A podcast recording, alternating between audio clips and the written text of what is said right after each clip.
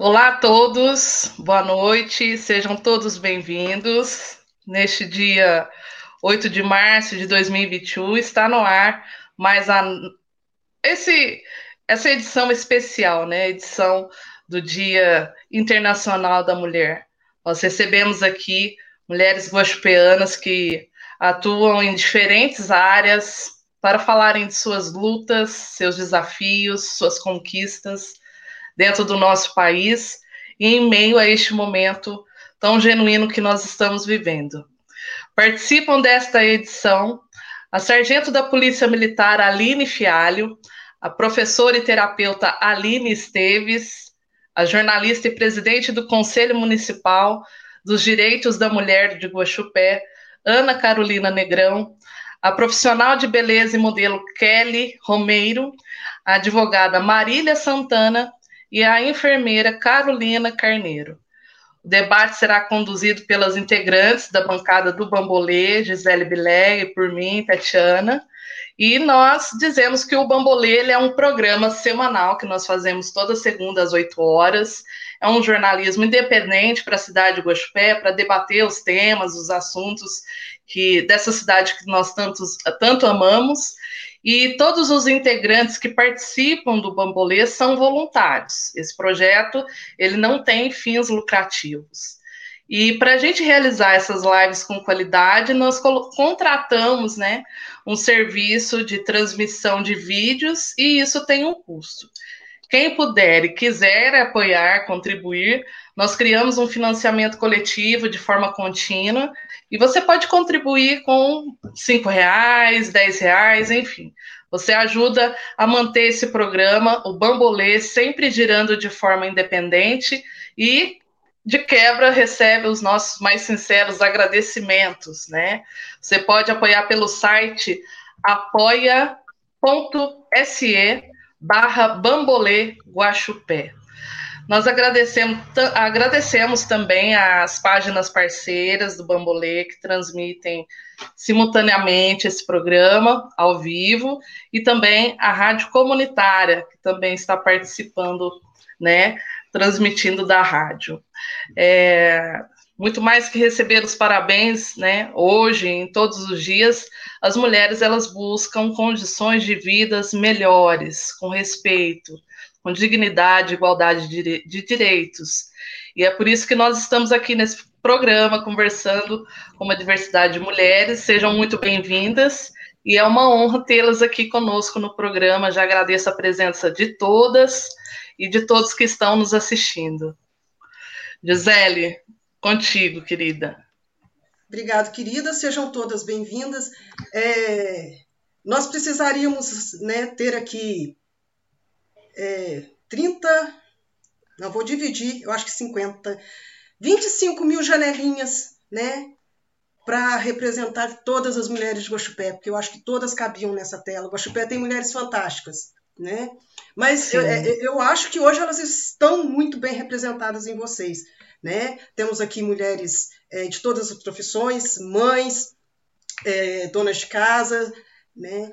E mulheres que apoiam outras mulheres, mulheres que é, transformam o mundo de outras mulheres. E eu quero começar com a Ana Carolina Negrão, que teve assim um olhar de sensibilidade para outras mulheres, um olhar de empatia.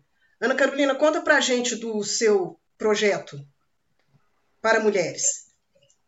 Boa noite, Gisele. Boa noite, Tati. Boa noite a todas as mulheres que estão aqui nessa nossa bancada. São mulheres incríveis que eu conheço é, e sei de todo o trabalho que elas desenvolvem. Bom, é, eu vou hoje ficar aqui como presidente do Conselho da Mulher, não como Ana Carolina jornalista.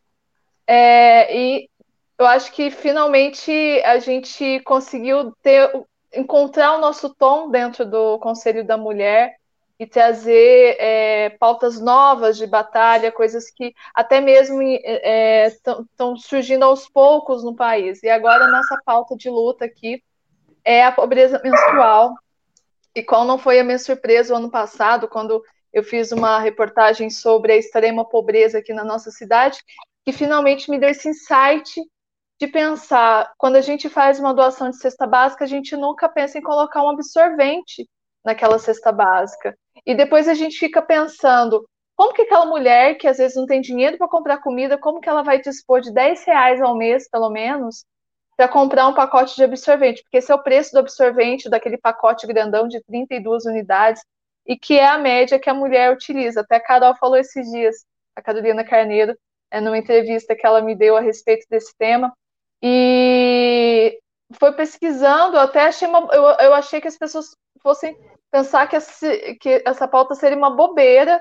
Fala, poxa, isso é coisa de mimimi de mulher, que não sei o quê, bababá. E, e qual foi a minha surpresa quando eu vi outras mulheres abraçando? Primeiramente foi a, as meninas da Dual Criações, a Valéria e a Andrea. Eu conversei, estava conversando com elas é, sobre outras coisas, surgiu o assunto e elas falaram assim: ah, vamos bolar uma campanha. E elas conversaram com a Letícia, a proprietária da Fórmula Certa, e a Letícia prontamente abraçou a campanha nossa, e ela já está um maior sucesso, já recolheu vários cestos de absorvente. A Letícia, hoje mesmo, eu encontrei com ela de manhã lá na Rádio Clube, ela falou que tem muito absorvente lá, e esses absorventes vão ser entregues para as mulheres em vulnerabilidade social aqui na nossa cidade, também para as detentas, tem o, pessoal do coletivo Mulheres em Resistência que também está fazendo campanha, só que especificamente para as detentas. E no nosso caso, a gente vai dar é, tanto para as mulheres em vulnerabilidade quanto para as é, detentas. E, e, e, quando eu comecei a pesquisar sobre o tema, eu fiquei apavorada, porque que é só no século XXI que a gente está falando sobre isso. E, e, eu fiquei assim, realmente é, incomodada com essa situação de como que no século XXI ainda tem mulheres que não têm acesso a absorvente. Apesar de ser uma invenção com 65 anos de criação, inclusive a gente tem que dar muitos créditos para a inventora do absorvente, que é a, a Marie, que é uma afrodescendente, que é uma afro-americana, que inventou o, o absorvente, justamente para dar oportunidade para as mulheres que faltavam da, da escola por causa é, da menstruação. E até essa palavra menstruação eu tinha tabu de falar, mas agora eu já consigo falar com maior tranquilidade do mundo. Menstruação, menstruação, menstruação, menstruação, absorvente. Agora já estou pegando o jeito de falar sobre isso. Ô, ô, ô Carol. Diga. É, realmente tem, tem todo esse tabu de falar da questão da menstruação, mas a menstruação faz parte da vida das mulheres e também dos homens. É, é, vou passar para outra Carolina, Carolina, enfermeira da saúde, né?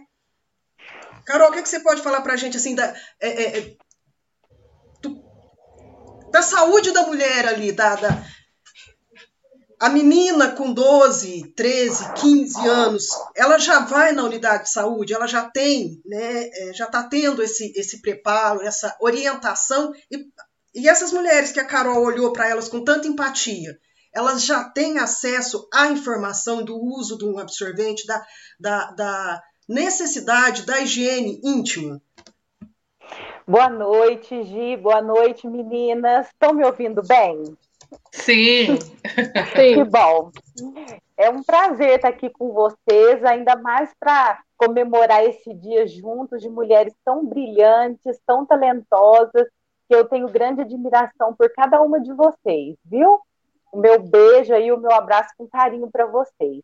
Gi, fantástica essa campanha do hashtag Eu Me Importo, né, que traz essa abordagem do uso do absorvente. Nós estamos num momento na nossa sociedade que eu percebo que existe uma preocupação dos familiares, dos pais e responsáveis em estar tá instruindo as meninas a partir da sua primeira menstruação em buscar essa orientação ginecológica, esse cuidado com a saúde, a saúde ginecológica principalmente, né? Que os pais tinham muito tabu em falar a respeito desse tema com as adolescentes, com as jovens.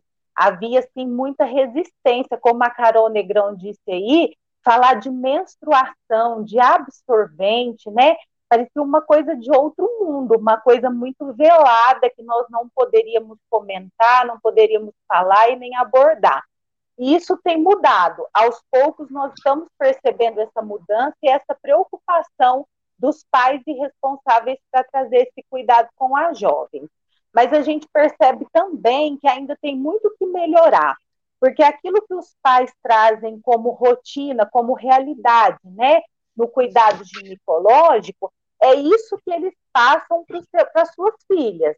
Então, a questão da higiene íntima, essa é uma das coisas, né? Essa é uma das coisas que, de acordo com aquilo que a mãe vivencia, ela vai passar para sua filha. E ainda existem mães que acham que no momento do banho, por exemplo, a higiene íntima, ela não é necessária ou porque a menina não precisa se tocar, porque existe ainda esse tabu, ou até porque a mãe pensa que não, que não precisa, que é uma área que não vai precisar de higiene no momento do banho. E nós sabemos que isso não é verdade. A parte íntima faz parte do corpo humano e a higiene é uma necessidade humana básica. E, aí, e quando a gente fala de higiene, a higiene íntima se inclui nesse cuidado. Muito bem. É, e como, qual que é, é a Carol Negrão e, a, e você, Carol Carneiro, como que vocês podem contribuir em termos de conscientização? Há algum trabalho dentro da, do Conselho Municipal dos Direitos da Mulher? É, você, como é, da área da enfermagem, como que nós encontramos um meio de conscientização, de esclarecimento dessa questão? Pode responder falar primeiro, primeiro Carol. Pode falar, pode, a Negrão primeiro. Não, não, a Carneiro primeiro, pode falar. Não vai, Existe um trabalho dentro do Serviço de Saúde Pública que se chama Educação em Saúde, né? E essa educação em saúde, até o momento da pandemia, nós conseguíamos levar isso diretamente para jovens, adolescentes, para as crianças nas escolas, desde, uma, desde a forma de como que eu vou fazer a minha higiene quando eu vou ao banheiro urinar, ou quando eu vou evacuar. Qual é a forma correta de eu fazer essa higiene? Então, nós traba sempre trabalhamos essa questão educacional nas instituições de ensino, e com o advento da pandemia, nós também passamos a trabalhar isso de forma online, e também é, em atividades educativas nas unidades de saúde, né?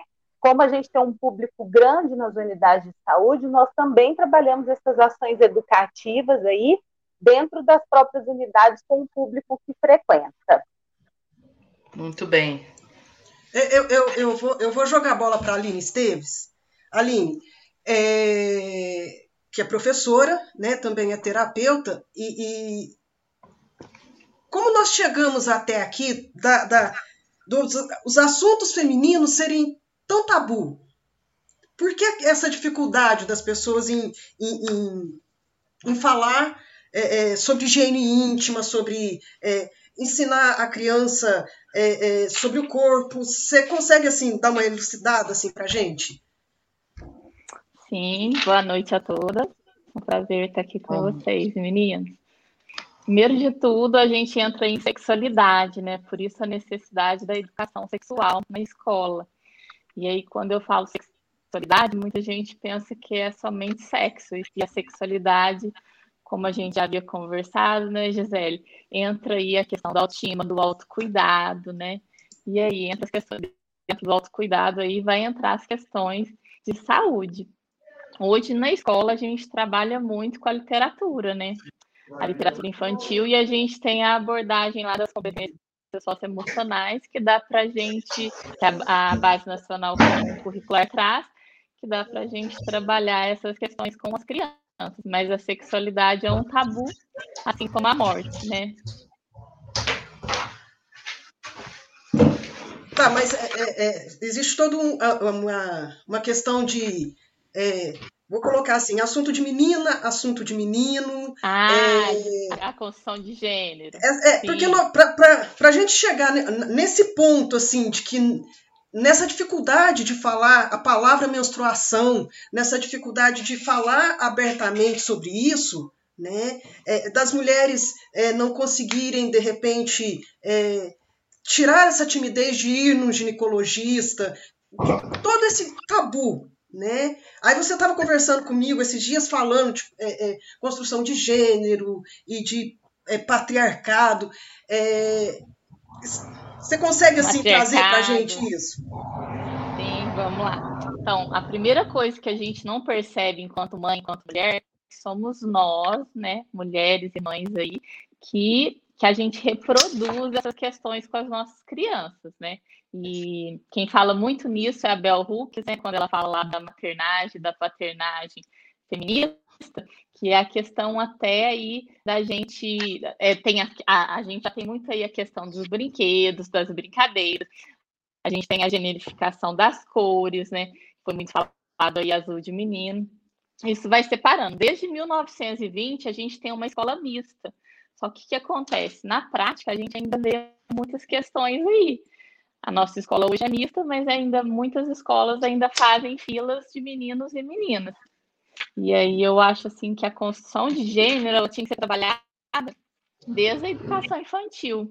Então, e, e, mas o que que pega aí? aí? Pega quando a gente cai na formação de professores, as professoras aí vão aprender sobre o desenvolvimento psicossexual lá de Freud, mas aí às vezes fica para trás os tipos de intervenções que a gente pode fazer né, nesse âmbito, né? Muito bem. Tati? Posso, é, posso falar? Meninas, é, vocês também, entre aí, né? Quem quiser interagir. Se quiser fazer pode... um bate-bola, perguntar uma para outra aí, fiquem à vontade. É, nessa questão assim do patriarcado, vamos colocar assim, como dentro do teu conhecimento dessa área, né, da sexualidade, né, de todo esse conhecimento, quando que o corpo da mulher se tornou um grande pecado, né? E ah. algo até ser, né, temido, sim. Disso já construiu vários tipos de situações que a gente passa até hoje, né, em relação ao corpo feminino. Assim, foi na transição, né, do matriarcado para o patriarcado. Então, quer dizer, até então, lá no matriarcado, nós tínhamos lá a mulher como ela era geradora da vida, mas não se sabia, não se vinculava isso a, a sexualidade, a procriação ali no caso de homem e mulher. Quando o homem ali naquela transição, ele descobre que ele tem participação nisso, né, nessa, nessa reprodução, que, que ele fala ali, ele acha que até mesmo para garantir os filhos legítimos, né, que essa mulher vira e é, tem a posse dessa mulher. E aí, aí eu falo que aí que é, aí tem aí a questão do feminicídio entra aí, foi germinado aí, que ele acha que ele pode puni-la e matá-la, né? E aí uma coisa muito interessante é que naquela época também usava os cintos de castidade, né? E a estipação do clitóris, quando ela tinha questões aí para controlar essa sexualidade. Certo. A, a, é, a Esteves falou algo interessante que a gente não tem como não pautar, que é em relação ao feminicídio. Eu gostaria de convidar, Sargento Aline, para falar a respeito um pouco da violência contra a mulher e da visão dela, né, de todo o trabalho que ela exerce dentro da Polícia Militar, né, Sargento? Como que anda ainda mais a gente sabendo que tem muitos relatos é, de que a violência contra a mulher ela aumentou nesse período da pandemia, desde março do, do do ano passado. Aqui na cidade de Guaxupé, como que está essa situação? Como que a PM acompanha esses casos de violência contra as mulheres? Boa noite, boa noite a todos, boa, to boa noite a todos que estão nos assistindo.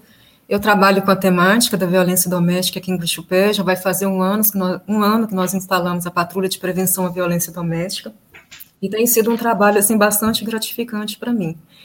É, nós oferecemos um serviço de segunda resposta aos crimes de violência doméstica. Isso consiste na realização de visitas. Eu procuro essas mulheres na casa delas, ofereço um atendimento de segunda resposta, um acompanhamento para o caso delas, para que é, possa ser oferecido um atendimento mais humanizado, que muitas vezes não tem como ser feito no atendimento de primeira resposta, né? Que é no momento em que acontece a ocorrência, no momento em que o 190 é acionado, em que uma viatura vai até o local às vezes é preciso fazer a prisão, às vezes é preciso fazer a condução até a delegacia. Então eu vou, eu seleciono, eu e um companheiro meu, né, que nós trabalhamos nessa patrulha, nós selecionamos os redes de violência é, que são registrados de violência doméstica através dos critérios da reincidência e da gravidade. Então eu procuro essas mulheres, né, no, em casa Eu ofereço esse acompanhamento, que dura normalmente em torno de dois meses, é, constitui nove atendimentos, e o que eu acho mais interessante desse atendimento é que ele inclui os homens também. É, eu vou procurar os homens, também procuro em casa. É, eu faço, caso a mulher aceite, né, que ela pode recusar o serviço, ela pode ser que ela não aceite, aí ela assina para mim o termo de recusa, porque eu acho interessante que não seja uma coisa obrigatória, porque a gente já está acostumado com muita gente impondo coisas para a gente, a gente que é mulher está acostumada a ser imposta. Então, eu acho importante que seja um trabalho que ela aceite participar, que ela também esteja engajada, não seja uma coisa obrigatória. Eu procuro, ela, ela é, aceitando a fazer parte do projeto, eu preencho um questionário com ela da avaliação de riscos, a gente faz a inclusão dela no programa e eu faço um acompanhamento que constitui em uma visita semanal. Eu vou para saber como que está o andamento da situação dela, eu vou também para fazer a notificação do autor no serviço, a mulher aceitando ser incluída, o autor, ele não tem essa opção de aceitar ou não, a gente vai fazer o acompanhamento com ele também. Eu faço a notificação, eu faço a apresentação da Lei Maria da Penha para a vítima e faço também a apresentação da Lei Maria da Penha para o autor. E o que eu acho mais interessante desse trabalho é que normalmente todos os trabalhos que são realizados incluem só a mulher. Esse trabalho inclui também a participação, inclui o engajamento, inclui a notificação, a explicação dessa lei Maria da Penha também para os homens, né? Que eu entendo que se não houver uma mudança nessa dinâmica familiar, fica muito difícil para a mulher ela ter que reverter toda essa situação sozinha. Sim, com certeza, com certeza. É, e, essa questão, é, esse projeto, ele é um projeto que é estimulado pela Polícia Militar de Minas Gerais ou é uma ideia sua? Você que trouxe e apresentou, como que foi isso? Não, esse projeto ele existe desde 2011, parece que desde 2007, ele foi criado em Uberlândia, que chamava PAM, Patrulha de Atendimento Multidisciplinar. Então foi evoluindo, evoluindo e chegou a Patrulha de Prevenção à Violência Doméstica. Não é uma coisa criada por mim, é uma política de Estado, é um serviço que existe no portfólio da Polícia Militar de Minas Gerais, existe também no portfólio de outras polícias do Brasil. E, é assim, eu gostaria de ficar somente por conta da Patrulha de Prevenção à Violência Doméstica, porque é, realmente eu gostei muito. Mas, infelizmente, eu tenho também outro trabalho, né, que eu trabalho com a parte de recursos humanos, e realmente, por falta de efetivo, eu não posso ficar só com a patrulha de prevenção à violência doméstica, que era a minha vontade. Então, foi assim que começou. Ah, o, o chefe que tinha aqui falou com a gente assim: ah, vocês vão lá em São Sebastião do Paraíso amanhã para fazer um, um acompanhamento lá do, da equipe de São Sebastião do Paraíso, de como que eles atendem, do que que eles fazem, vocês vão começar já depois da manhã. Aí foi bem, eu falei, nossa, meu Deus, eu nunca tinha, não, não tinha conhecimento ainda do serviço, e nós fomos lá para acompanhar essa equipe, ver tudo o que eles faziam. E nós começamos. Começamos ainda de uma maneira bastante incipiente. E eu fico assim muito feliz de poder fazer diferença assim na vida das pessoas. Com o que você faz mesmo, você consegue fazer uma grande diferença na vida das pessoas. E isso é uma coisa que te dá uma satisfação muito grande quando alguém te fala que você conseguiu ajudá-la, quando alguém te fala que alguém quer te dar um abraço porque você a ajudou muito, alguém te fala né, que a situação em casa dela melhorou bastante. Então, eu faço esse acompanhamento. Então, a gente faz também encaminhamentos para a rede de apoio. Eu montei aqui em Guaxupé uma rede de apoio que conta com o Judiciário, com assistência social, com a Secretaria de Saúde, porque a violência doméstica não é um assunto só de polícia, ele é um assunto de saúde, ele é um assunto né, de, de, de assistência social, é um assunto né, que abrange várias, é, vários cenários, várias facetas, várias modalidades. Então, tem situações, eu preciso da rede de apoio, tem situações que eu chego na casa das pessoas que eu não tenho como resolver sozinho. Então, sim, às vezes, você chega, a pessoa fala, ah, eu preciso de atendimento psicológico, eu não estou bem. Então, a gente procura assistência da, da Secretaria de Saúde do município, faz o um encaminhamento dessa mulher, né? Já chegou Sim. até me pedir, o homem também me chegar me pedir acompanhamento psicológico, uma coisa que eu achei bastante positiva, né? Porque normalmente o homem é muito difícil de procurar esse tipo de serviço e normalmente só vai obrigado. Então, é assim, gostei muito, achei bastante positivo. Então, você chega também, tem situação de mulheres que estão em extrema vulnerabilidade, às vezes está necessitando de uma cesta básica, então acaba providenciando junto com a Secretaria de Assistência Social do município é, consulta no CAPES, já consegui arrumar consulta no CAPES para pessoas, é, remédio, é medicamento que a pessoa não pode comprar. Então, a gente presta esse auxílio, presta essa assistência também, realizando esse encaminhamento das mulheres. Faço esse acompanhamento durante algum tempo e quando a situação da mulher está assim mais estabilizada, quando ela fala comigo que está mais estabilizada, encaminho também para a medida protetiva quando é necessário esse tipo de serviço, porque tem muita gente que não sabe nem o que fazer para conseguir uma medida protetiva. Você tem que orientar, às vezes encaminha para a delegacia, encaminha para quem que você vai ter que falar. E Sim. também vamos fiscalizar o autor no cumprimento dessa medida protetiva. Então, já saíram alguns mandados de prisão para homens que desobedeceram a medida protetiva, para homens que, mesmo com a medida protetiva, eles foram é, é, perturbar a mulher, foram ameaçar, foram procurar no serviço, foram procurar no trabalho. Então, é muito importante, eu acho muito importante, importantíssimo que as mulheres elas tenham esse tipo de apoio, esse tipo de assistência, porque normalmente, é, quando vem essa temática da violência doméstica, é sempre assim. E você escuta isso assim de pessoas que não são pessoas assim sem é, conhecimento, são pessoas que às vezes têm até é, conhecimento da lei, às vezes acha que a violência doméstica é só agressão física e não é, envolve uma série de violências, e as, muitas delas são silenciosas. Então, a gente tem a oportunidade de explicar isso também para o autor, porque há, alguns falam assim comigo, ah, mas Maria da Penha não é só relar a mão? Não, não é só relar a mão, tem é, muitas outras condutas, proibições né, que fazem as mulheres, não podem fazer determinado tipo de coisa, não podem usar determinado tipo de roupa, é destruição Sim. de objetos, né, é proibição de, impedir, de frequentar né, a casa da família, de visitar amigos. Então, eu faço essa, toda essa explicação também para esses autores. E eu acho importante isso para que tenha uma mudança na dinâmica ali do contexto familiar. Então, eu terminando esse acompanhamento, quando a gente está mais próximo dentro, quando essa mulher está numa situação mais segura, está numa situação mais estável, às vezes é o ex-companheiro, né, parou de perturbar, parou de procurar, a gente faz esse encerramento se tiver certeza de que essa mulher está numa situação mais segura. Então, isso envolve uma avaliação. Às vezes, tem gente que precisa de um pouco mais de semanas, que precisa um pouco mais de acompanhamento. Então, eu que fazer essa avaliação, eu não posso encerrar esse caso até que eu tenha certeza que essa mulher está numa situação mais segura e que eu posso encerrar. Muito bem. Um projeto maravilhoso, muito bem. É, Marília, né? Fala aí, Gi. É, veja bem, é, as mulheres elas, são muitas conquistas, né? Todo mundo hoje costuma falar assim: nossa, as mulheres conquistaram tanto nesses anos, né? Sim, conquistamos, tanto que estamos aqui, ó, é, é, com advogadas, professoras, terapeutas. É, daqui a pouco a Kelly vai falar ali também. É, mas hoje também é um dia de muita reflexão. Os nossos números não estão bons.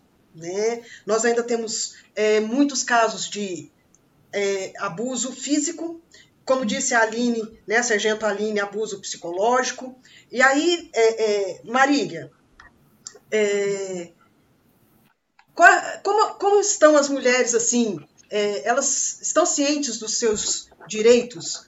As mulheres estão procurando mais a justiça? A justiça tem respondido a essas mulheres? Porque a gente percebe assim, a, a Sargento Aline ela já vem ali num segundo plano, né? Ou, ou não sei. O que acontece é, primeiro? É o atendimento da Aline e depois vai para o jurídico com a advogada. É isso?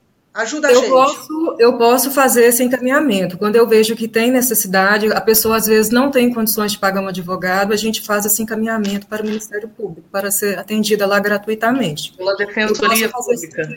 para a Defensoria Pública. É, eu faço esse encaminhamento mas, no geral, a gente ainda vê, principalmente assim, nas, é, as mulheres que estão em maior situação de vulnerabilidade social, um desconhecimento da lei, um desconhecimento dos direitos dela enquanto mulher. Tem também muito, a gente vê muito machismo, muito preconceito entre as próprias mulheres. Tem mulheres que vivem em situação de violência assim, é, absurdas e elas não reconhecem que elas vivem numa situação de violência às vezes acha que a fulana, a vizinha, a prima, a irmã, ela vive, mas ela não reconhece que ela própria, ela está vivendo assim numa situação de violência. Então, o que a gente pode fazer é orientar, é conversar. Eu faço essa explicação da Lei Maria da Penha para elas bastante detalhada, né? Violência física, violência sexual, patrimonial, moral, tudo bastante detalhado, explico sobre a medida protetiva de urgência, a quem ela tem que recorrer, né, no caso de, dela não ter ainda essa medida protetiva de urgência e ela querer solicitar é, esse encaminhamento né, para a Defensoria Pública. Então, a gente tem realizado esse trabalho assim de conscientização e para que as mulheres também elas tenham conhecimento dos direitos dela, dos órgãos que têm para ampará-las. Muito bem. Complementando Marília, Marília que é advogada atuante aqui na comarca de Guaxupé, é, mulher, procura mulher como advogada? O que, que, você sente em relação a isso? Boa noite, Tati, Gisele, colegas de bancada. Uma honra, um prazer estar aqui hoje, comemorando o Dia da Mulher em grande estilo, né, meninas? Bom, Com respondendo certeza. sua pergunta, respondendo sua pergunta, Tati, procuram sim, é, mas não é, não é 100%, né? Aproveitando a deixa, é, o projeto da Sargenta Aline, que ela executa, nossa, meus parabéns, é excepcional, porque realmente falta muito, muito, não falta informação, porque todo mundo aí tem acesso à internet, tem acesso a, aos meios de comunicação, jornais, falta um pouco sabe? Eu, eu acho que falta um pouco de consciência da mulher que ela tem mesmo esse direito, que ela tem que exercer esse direito. Acho que ela se ela se prende numa situação muitas vezes por necessidade financeira, muitas vezes. É o que mais pesa, né, Marília? É o que mais pesa. E aproveitando é, todos esses projetos maravilhosos que vocês citaram, da Carol Negrão, que é, nossa, sou sua fã, Carol excelente ideia é, do Todos por Uma. Já fui lá hoje, inclusive, lá na Fórmula Certa, já fiz minha contribuição e ganhei meu alquim gel. Ó. Vamos, ah. vamos fazer a. Bem cheirosinha, Eu me importo. Eu me, hashtag eu me importo, né? Então, a questão da, da Lei Maria da Penha, aproveitando a deixa também da, da Sargenta Aline. É, Gente, é uma lei que veio lá desde 2006 e graças a Deus ela é bem, bem difundida aí nos meios de comunicação. E a PM faz um trabalho excepcional é, nesse sentido. Por quê? A PM faz esse primeiro atendimento, né, ela que atende a ocorrência. Vou confessar que soube agora desse projeto, desse segundo atendimento, que acompanha essas mulheres nessa situação de violência, né?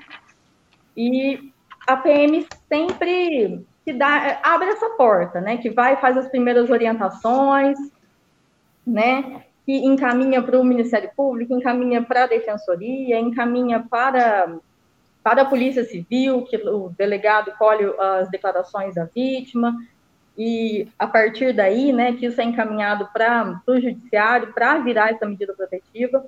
E é tudo muito rápido, é bom destacar isso porque dentro de 48 horas aí a gente consegue uma medida protetiva e consegue intimar esse agressor que ele não pode se aproximar da vítima. Então isso é muito louvável, porque a gente tem uma fama de um judiciário tão lento, tão é, com as demandas tão prolongadas Sim. e informar Marília. a população tão rápido é muito importante. Marília, só pedir para você enquadrar a, a, a, tua câmera, porque está cortando o seu rosto. Isso, Aí. obrigada. Tem que ver esse rosto bonito falando. obrigada, Marília. Para aí, ajeita aí, vamos ver. Desculpa te interromper, mas é porque eu quero te, é isso, te deixar aqui na, é, na imagem boa. Beleza.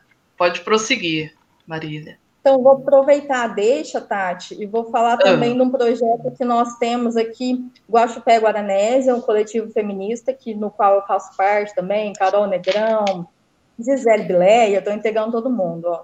Que ótimo, quero são também. As mulheres em resistência, a Tati é, que são as mulheres em resistência, e lá é, é super bacana também, porque tem mulheres lá de todas as profissões, professoras, advogadas, donas de casa, jornalistas, é, todas as profissões têm, têm um, psicólogas, então a gente tem, é, oferece aí bem completo, a gente discute todas as questões aí municipais, a nível nacional também.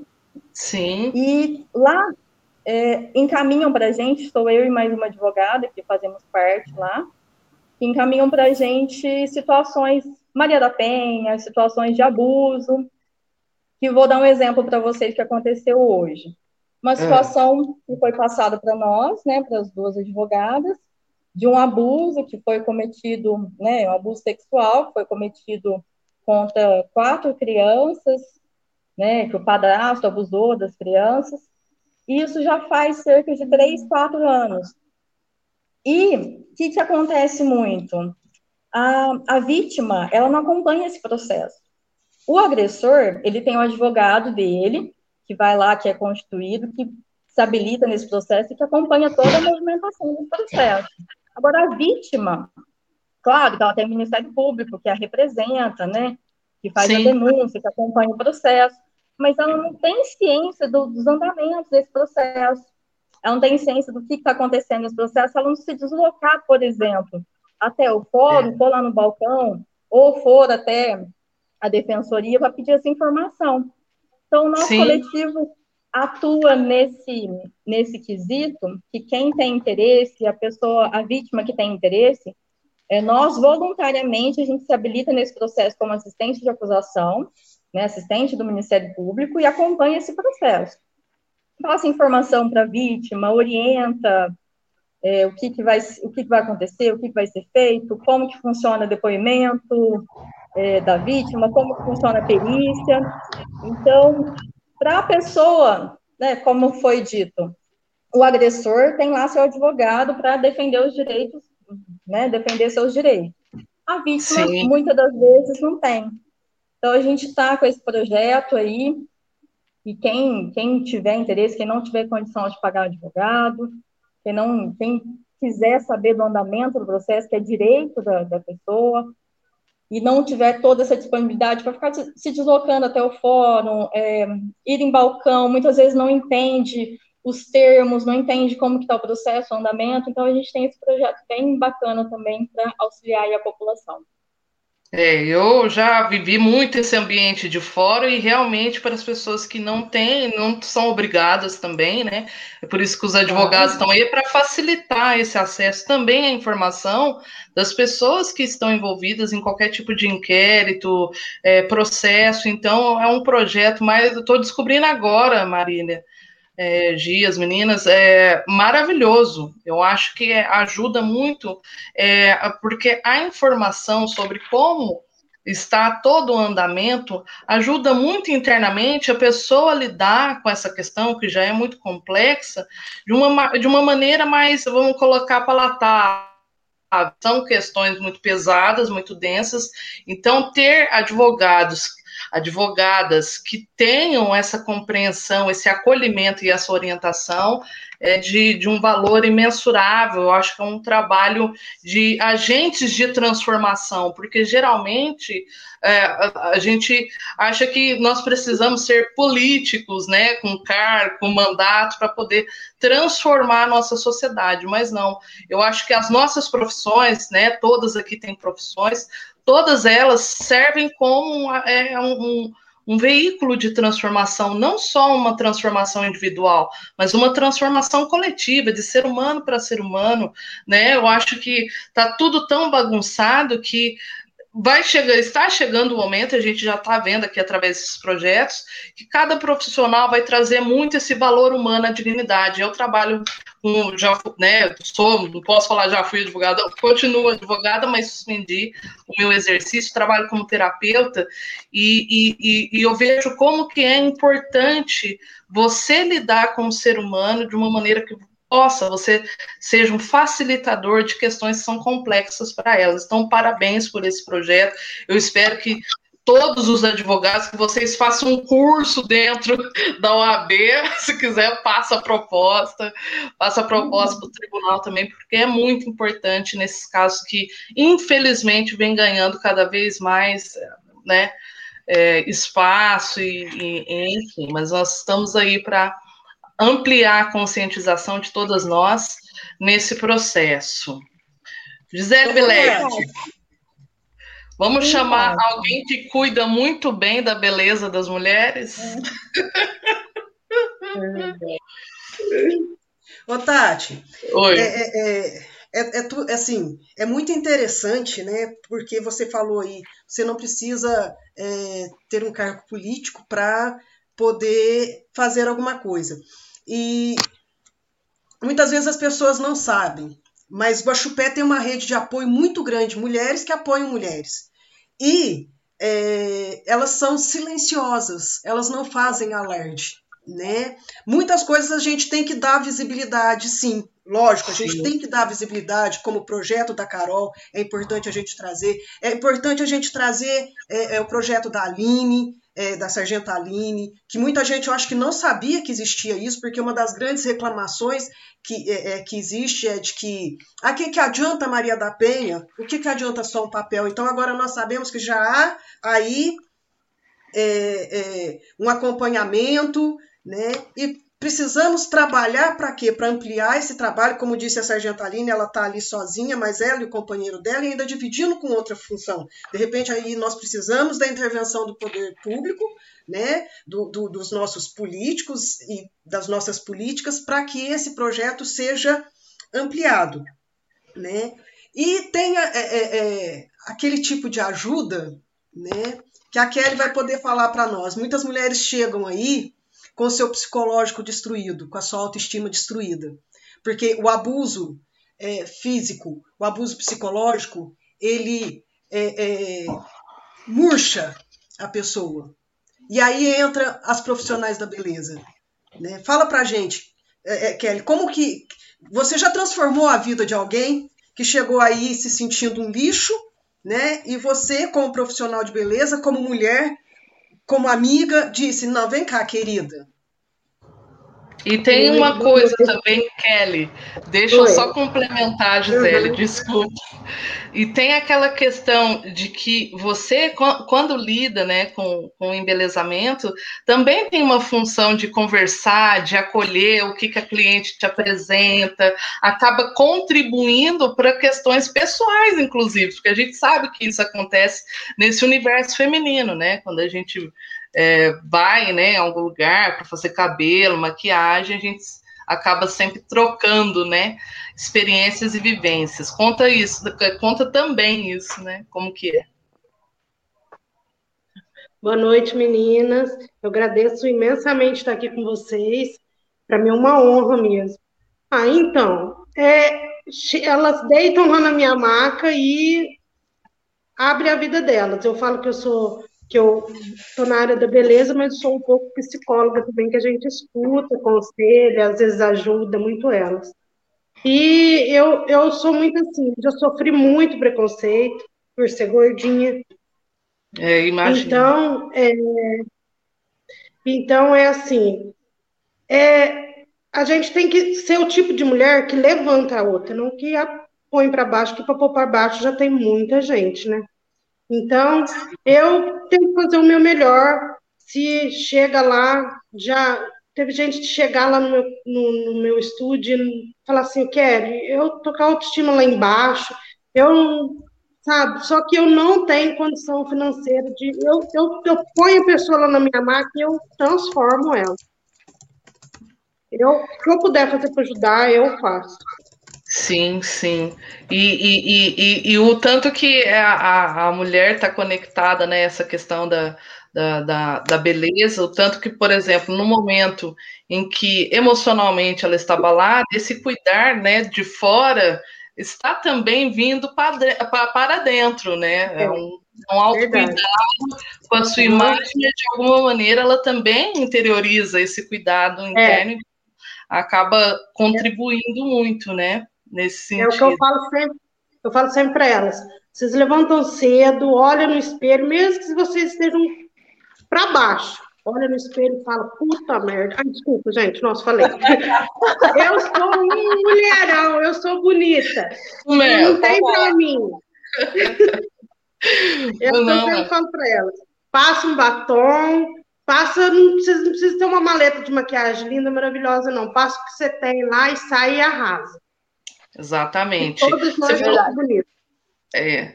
Alguém quer fazer pergunta para Kelly, eu, gente? Eu quero fazer uma pergunta para Carol. Depois eu vou lá na Então, antes eu quero eu quero conversar um pouco mais com a Kelly nessa questão, né? Ah. É, de preconceito contra o, o, corpo, né? O padrão estético das mulheres. Eu acho que cada uma aqui tem as suas questões pessoais, mas é, pela sociedade, pelos padrões, né? De, de beleza que nós vivemos, as mulheres de corpo né, gordo passa por muito mais complicações, preconceito, discriminações, acredito eu, do que as outras, né? Não estou entrando em competição de quem sofre mais, não.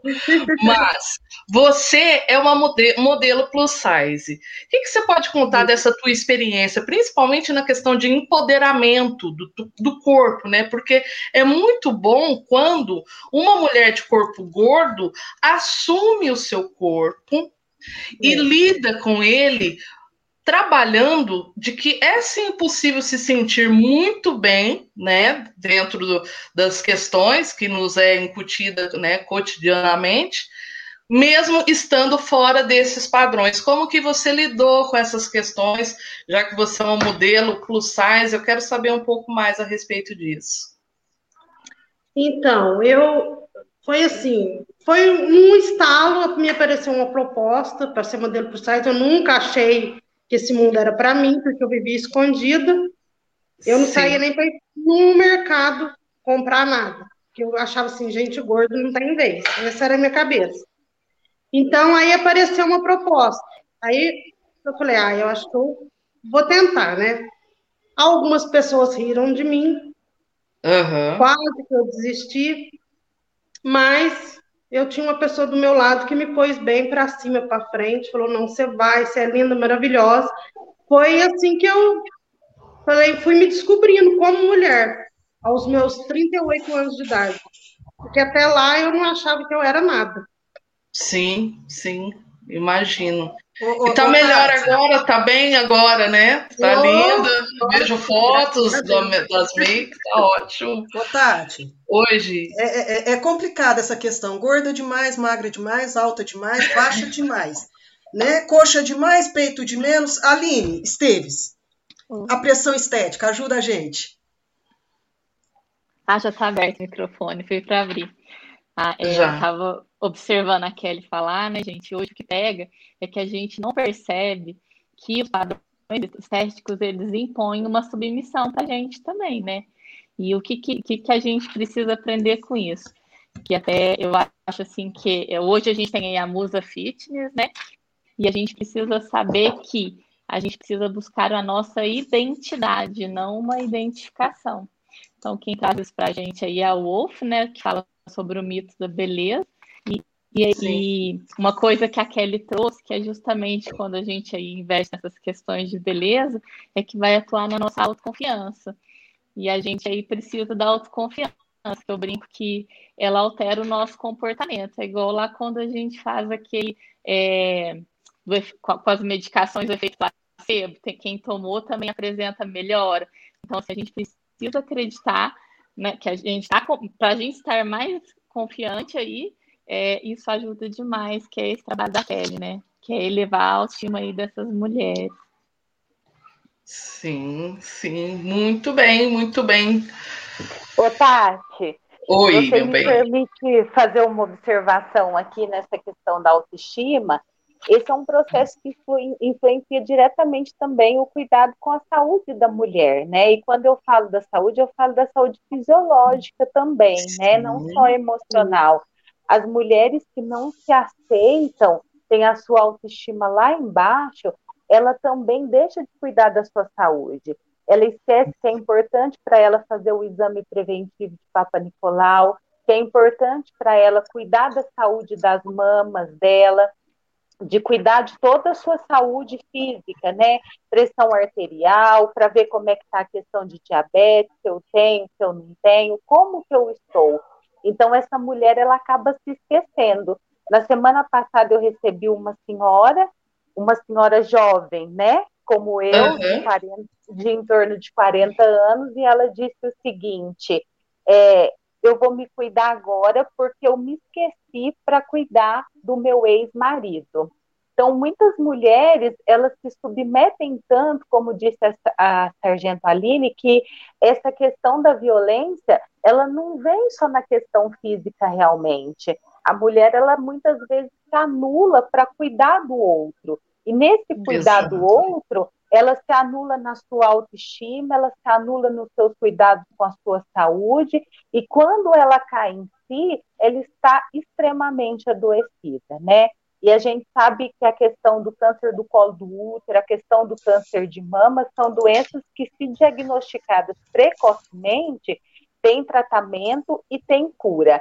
Ao passo que um diagnóstico tardio já dificulta demais um prognóstico positivo para essa mulher.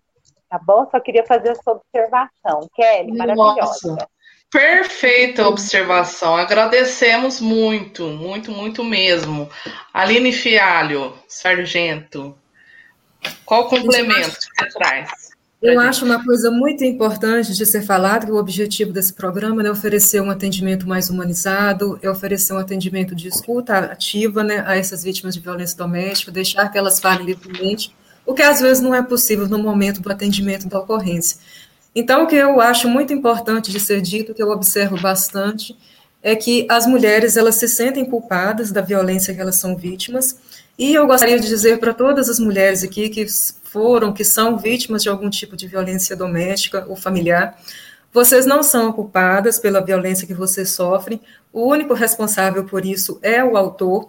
Então a gente percebe também na falta de apoio né, é, da família, da própria família dessa mulher para ela e é, a questão também da dependência financeira e também da dependência emocional, que parece que é até pior ainda do que a dependência financeira.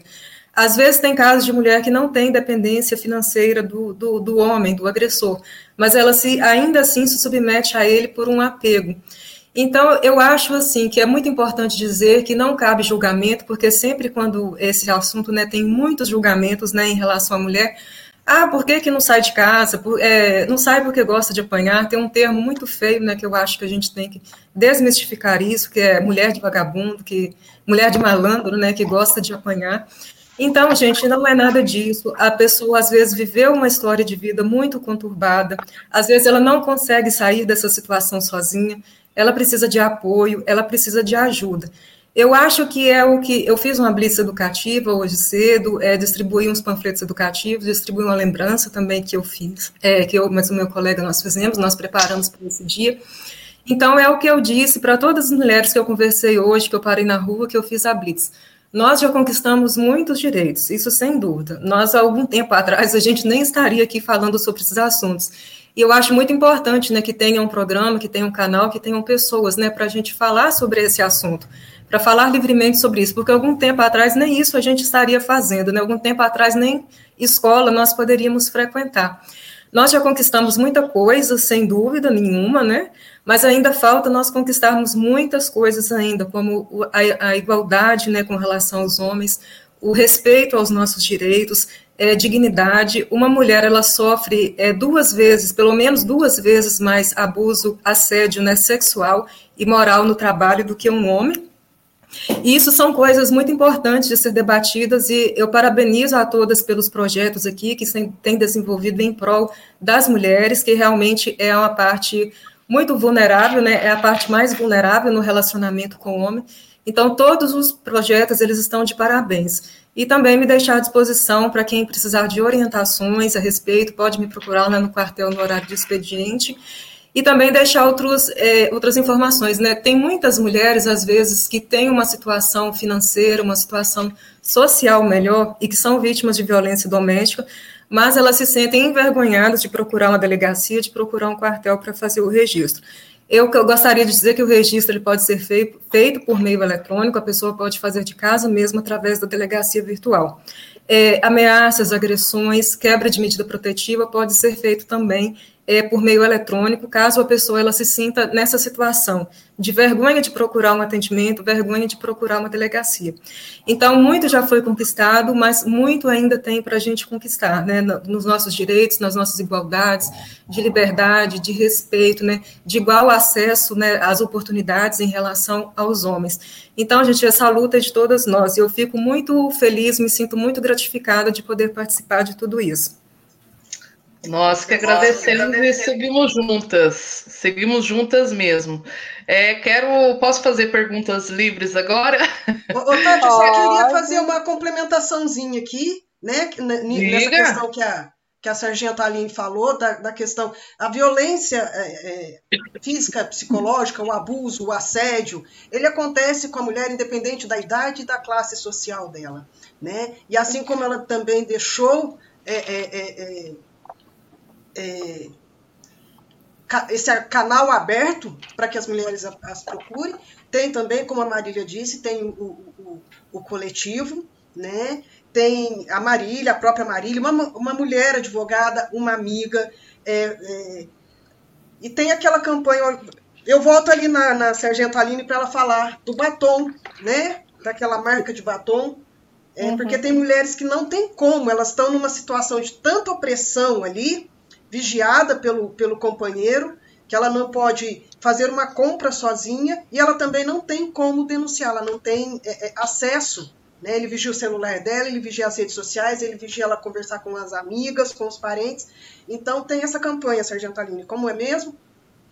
Essa é uma campanha do CNJ. Ela, o nome é Sinal Vermelho contra a Violência Doméstica. Foi até uma campanha que começou ano passado, né, quando foi o início da pandemia que começou né, a ter muito caso né, de subnotificação de violência doméstica, porque essas mulheres poderiam estar sendo mantidas presas dentro de casa sem ter condições de sair. Então, foi uma parceria que foi feita com as farmácias. Até passei com meu companheiro de trabalho também, todas as farmácias, a gente divulgando, deixando o panfleto lá da campanha.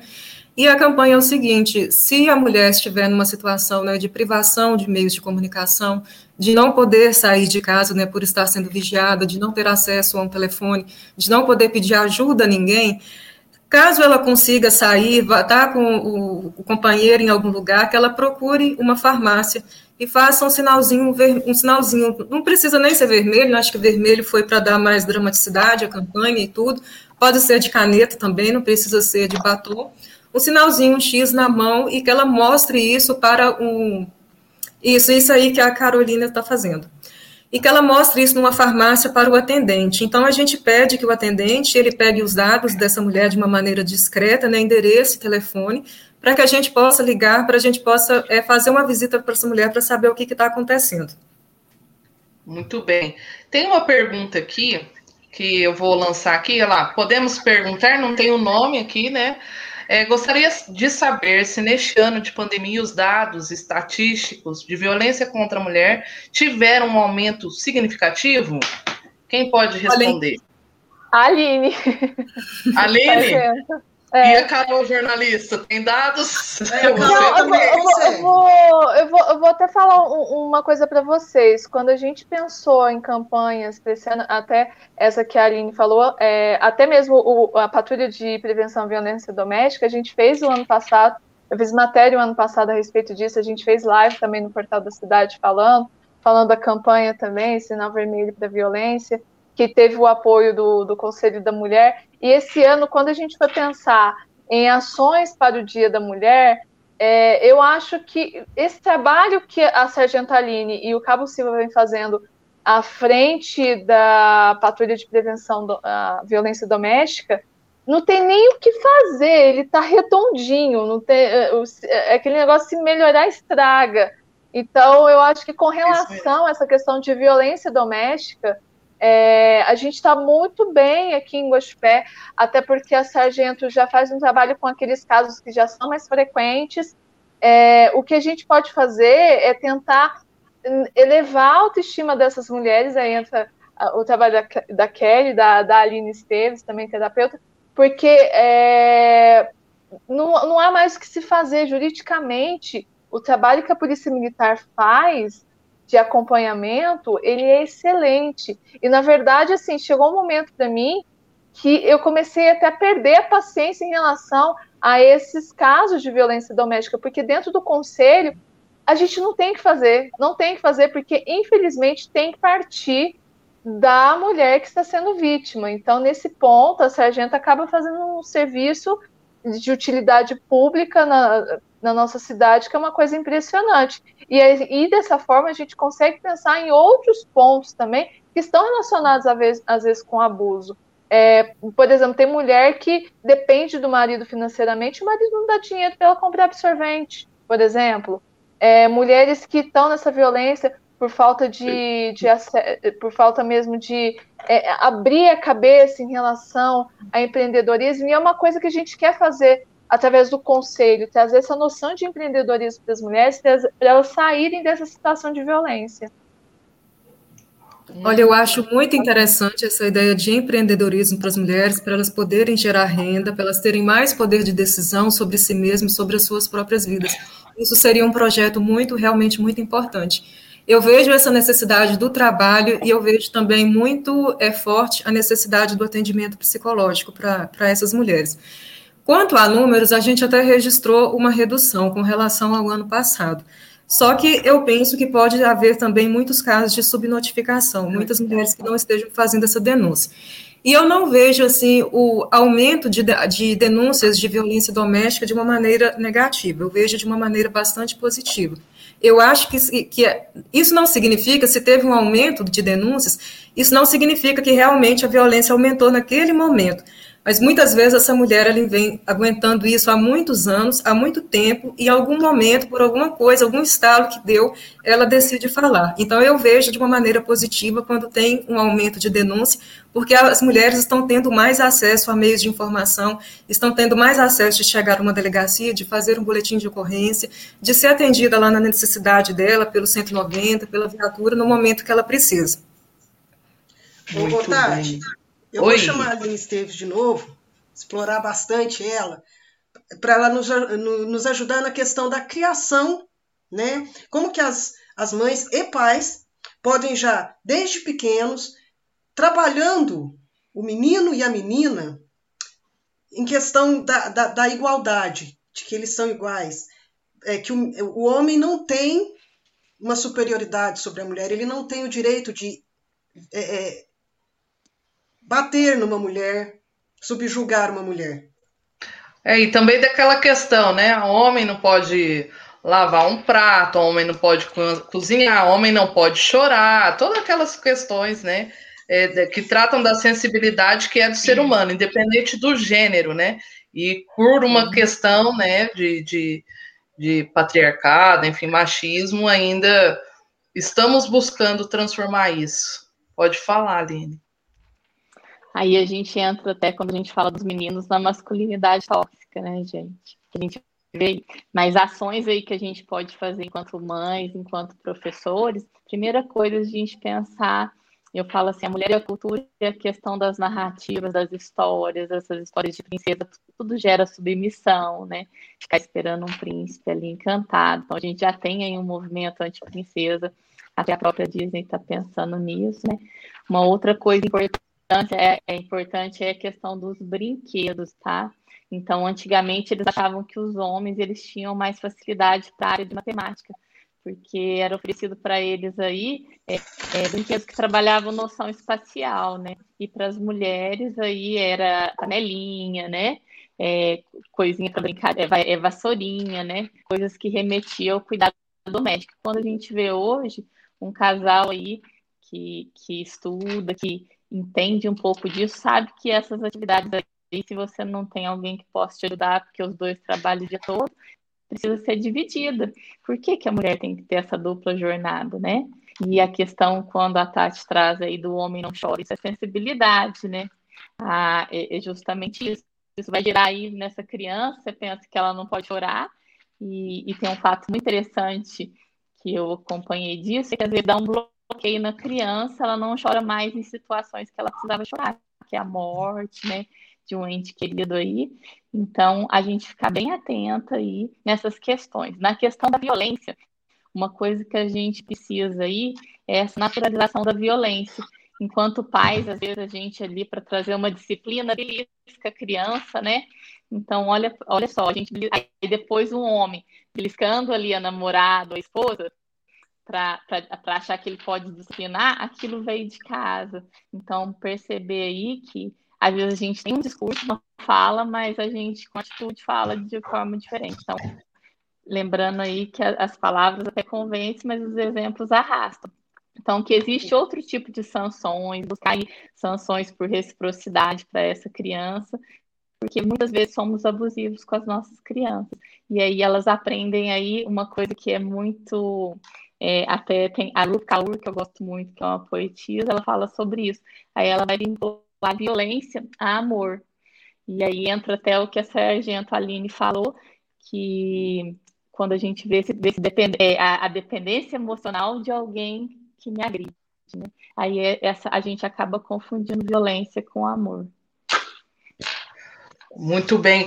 É, quem, quem é mãe aqui né, nessa live e que pode falar um pouco de como que está sendo a criação, independente se for homem ou mulher, né, ou filho ou filha, qual, como que está sendo conduzida a criação em relação a direitos das mulheres, a, né, a certas mudanças em relação do, do homem, né? Quem quer falar? Marília, você que eu sei que você tornou-se mãe aí recentemente. Então, Tati, não cheguei nessa parte ainda de, de direitos e deveres, não, porque o meu, meu neném é, é um bebê. Ele tem um ano e quatro meses, é um menino, uhum. João Gabriel. Uma belezura, mas também entra nessa parte que a pandemia atrapalha bastante, porque não tem muito contato com outras crianças, tem contato só com adulto. Fica muito com a avó, né? Mães que trabalham vão me entender. Então, Sim.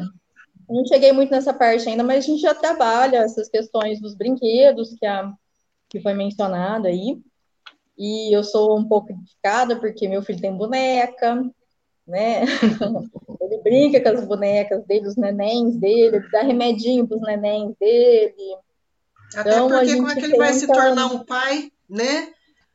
Se ele não sabe cuidar de um bebê, né? Sim, sim.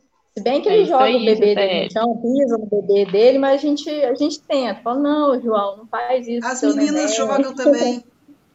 É, então a gente, a gente tenta, né, Gisele? A gente tenta é, não criar tabus, né? A gente tenta mostrar para ele que ele pode fazer o que ele quiser, ele pode brincar com o que ele quiser, e é, tentando aí já desde cedo formar o caráter dele. Mas ainda, se Deus quiser, ainda quero chegar nessa, nessa parte dos direitos e deveres, como que se deve tratar todos os seres humanos, principalmente as mulheres, né, com muito respeito, com muita empatia. Muito Carol, bem. Carol, Carol, Carol. Primeiro. Eu Carol tem um, menino, né? menino, Carol tem um menino lindo. Quantos anos tem o um menino? Eu tenho, tenho um menino de 14 anos. um adolescente, né? E é um Idade desafio. Boa.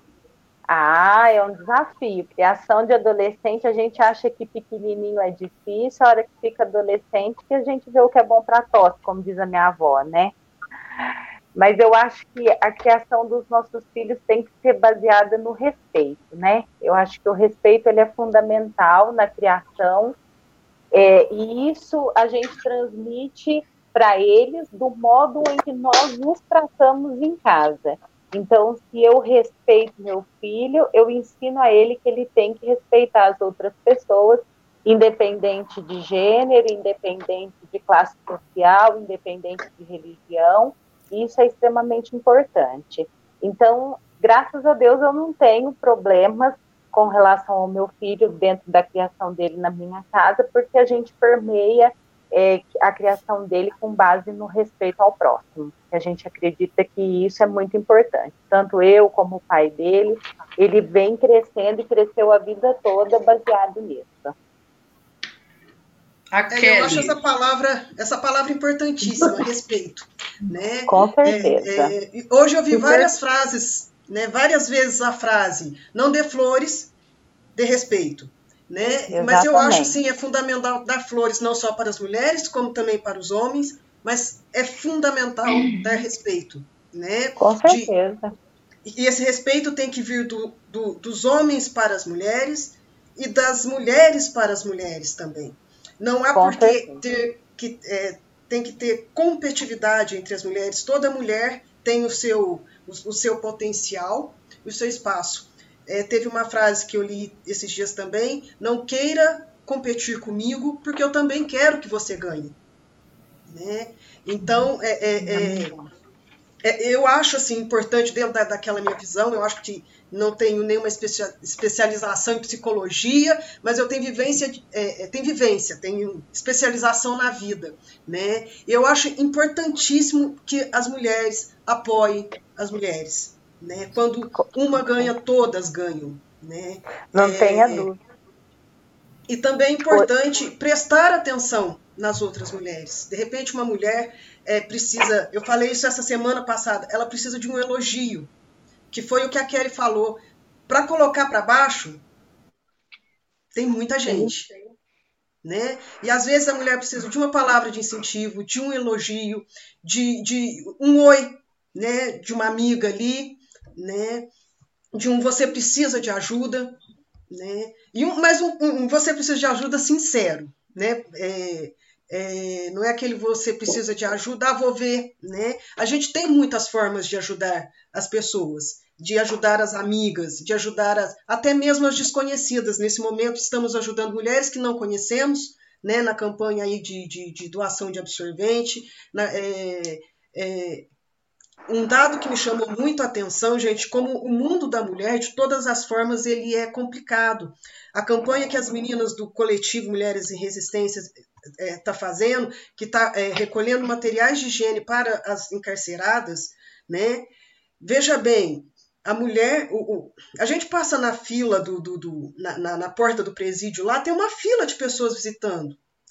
E aí eu me surpreendi porque aquelas pessoas estão visitando os homens presos. As mulheres, depois que são presas, geralmente a maioria são presas é, é, é, em decorrência de algum auxílio aos seus é, companheiros, elas são abandonadas na prisão. A família não vai visitar o companheiro, não vai visitar os filhos, não, não vai visitar.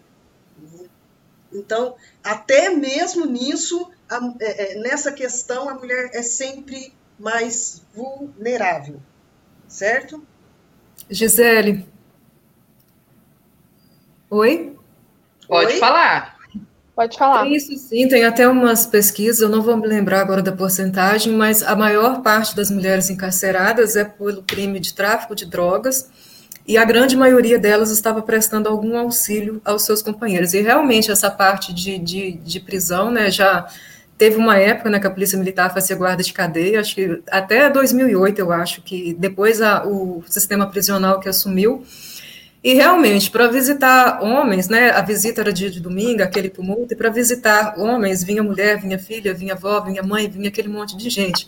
Já as detentas né, do sexo feminino, a gente não via muitas pessoas, isso quando tinha. Realmente, isso aí é uma coisa que eu já pude ver.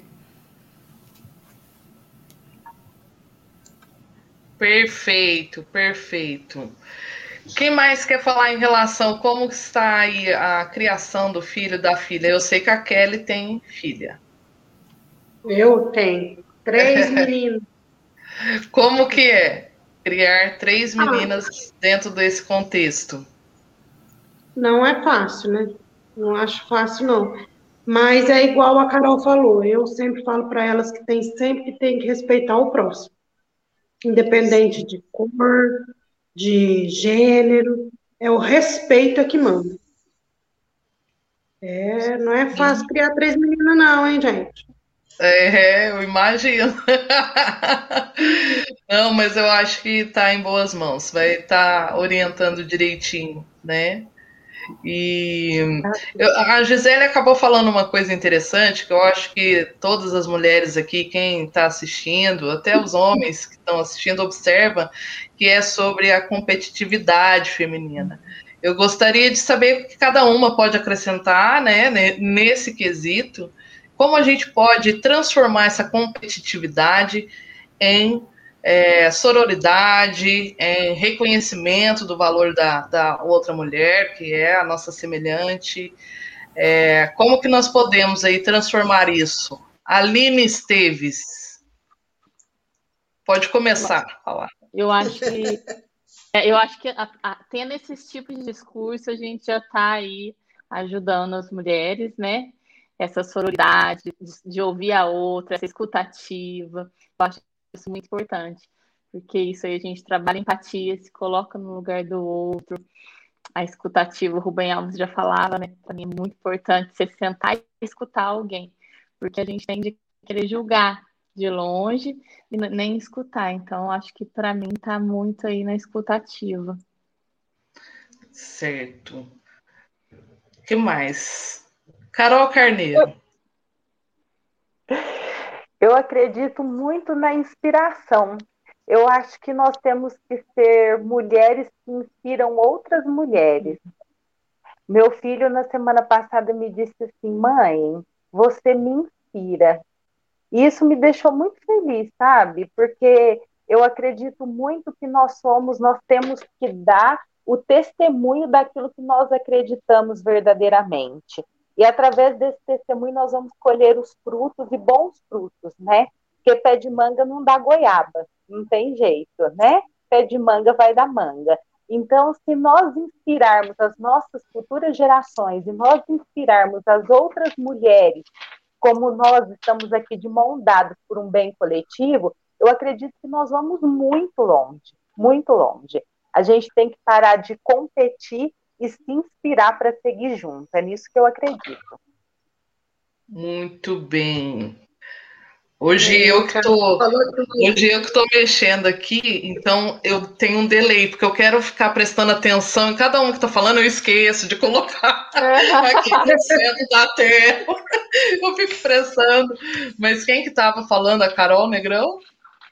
Eu, eu queria fazer até é, é, essa questão da inspiração, ela é muito importante para a gente, porque às vezes a gente não imagina que pode inspirar outras mulheres. Eu, eu falo que hoje, aos 35 anos de idade, eu acho que eu estou finalmente onde eu gostaria de estar. Eu acho que a Ana Carolina, a, a Carolzinha de 10 anos, ela ficaria muito orgulhosa dessa Carol. Eu não sou mãe, como algumas de vocês, infelizmente. Não sou casada, é, não estou namorando, estou solteira, mas é, é, eu acho que eu tô tão no meu momento mais maravilhoso da vida, gente, porque eu tô me amando tanto, tanto. Eu fico, assim, eu fico que nem a Nazaré Tedesco, gata. Que maravilhosa! É, mas eu acho que uma coisa muito importante, até uma coisa que a Kelly estava falando lá no início, e que eu, eu, eu trouxe muito para minha vida hoje em dia, Kelly, meninas, é, quando eu tô mal, ou também, quando eu tô feliz, eu vou lá, tomo um banho, faço uma hidratação no cabelo, arrumo o cabelo do jeito que eu quero, Sim. faço uma maquiagem, escolho uma lingerie, eu saio de lingerie combinando pra rua, coloco minha, uma roupa bonita, um salto e vou ser feliz, vou ser linda pra rua, de batom vermelho, porque eu acho que a gente tem que se cuidar mesmo, independente, às vezes, é, eu sei que tem mulheres que às vezes não têm condição de ter essa, esse dinheiro, para se cuidar, mas um pouco que a gente já faz pela gente já melhora muito a nossa autoestima. Mas uma coisa também que, que eu queria falar, Tati, Gisele e meninas, e que eu acho que a gente não pode esquecer também, é como o protagonismo feminino ao longo da história ele foi esquecido por causa do patriarcado. É, eu conto uma história que pouca gente sabe aqui na cidade, e que está é, é, tá dentro, por exemplo, da minha própria família, que é a história da minha bisavó. A minha bisavó, ela chamava Helena Meirelles Junqueira, ela era filha do Francisco Diniz Junqueira, que era um grande fazendeiro lá em Ribeirão Preto, era milionário, e, o, e ela era a, irmã da Condessa, né? A Condessa Ribeiro do Vale era a irmã dela. E as duas se casaram é, com fazendeiros daqui de Guaxupé, mas boa parte do dinheiro que fez Guaxupé ser o que é hoje veio dessas duas irmãs. A diocese de Guaxupé veio para cá por causa dessas irmãs também, que se, que se movimentaram para trazer a diocese para cá. E se a gente hoje tem é, escolas, é um centro de cultura, de educação em toda a região, se deve muito a essas mulheres. E pouca gente sabe disso.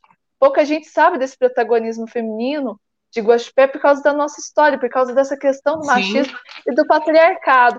Então, eu queria até contar essa história para vocês, para a gente poder é, trazer também as mulheres do passado que ajudaram a construir a nossa história, é, porque se nós somos uma cidade como, como somos hoje, muito se deve ao protagonismo de mulheres do passado. Eu sei dessa história da, da minha bisavó, mas deve ter aí a avó, a avó de, de alguma de vocês, é, bisavó de alguma de vocês, que, que também podem ter tido esse protagonismo feminino, mas que foram deixadas de lado por causa do patriarcado, por causa do machismo das pessoas, de não assumirem é, que, que elas eram fortes, de não dar esse protagonismo.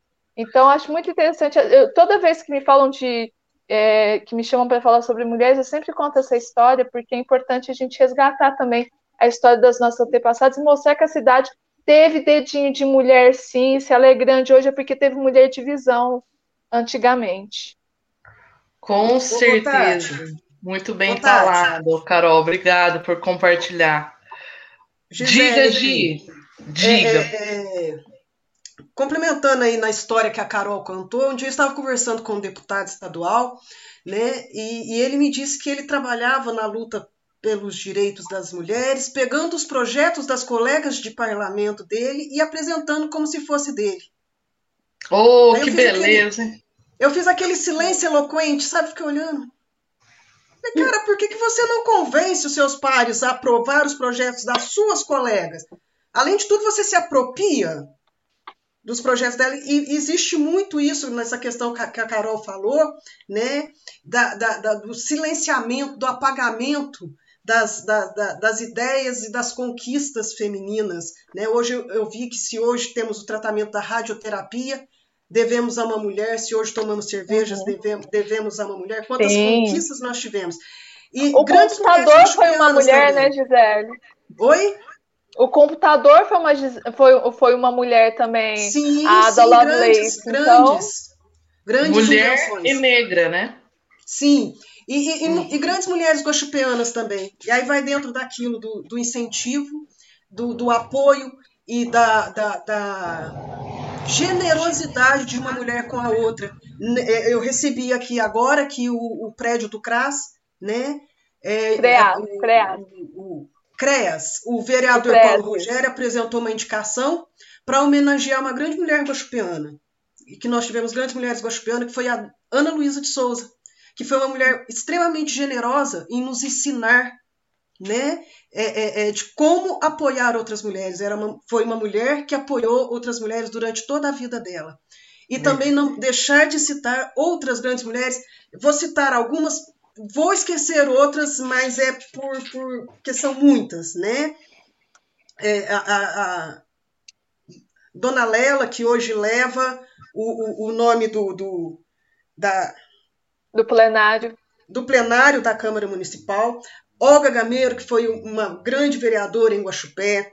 Tivemos grandes professoras, é, grande, é, Márcia Zampar, que foi uma, uma das primeiras advogadas a ganhar destaque em Guaxupé. Então, assim, até a gente acaba pecando em nomes. Né? Se for citar nomes, a gente acaba pecando, porque Guaxupé tem grandes mulheres que, que, que estão ainda aí abrindo portas para outras, né? em diversas áreas. E também tem é, é, aquelas mulheres, volto a afirmar, que não têm esse destaque, que não têm essa, essas profissões visadas, né? Mas que também fazem muito ali no seu silêncio, na sua invisibilidade. As, nas, eu gosto de falar nas periferias como as mulheres apoiam as mulheres, né? Esses dias eu estava dizendo que na, é, é, a coisa mais interessante que eu já vi acontecer é uma pessoa é, pobre que está passando dificuldade. Aí uma amiga fica sabendo, em meia hora elas montam uma cesta básica. Ninguém passa fome ali né? Ninguém passa fome ali. E a gente vê muito isso nos grupos de WhatsApp. Ó, oh, preciso de uma roupa, preciso de um, né?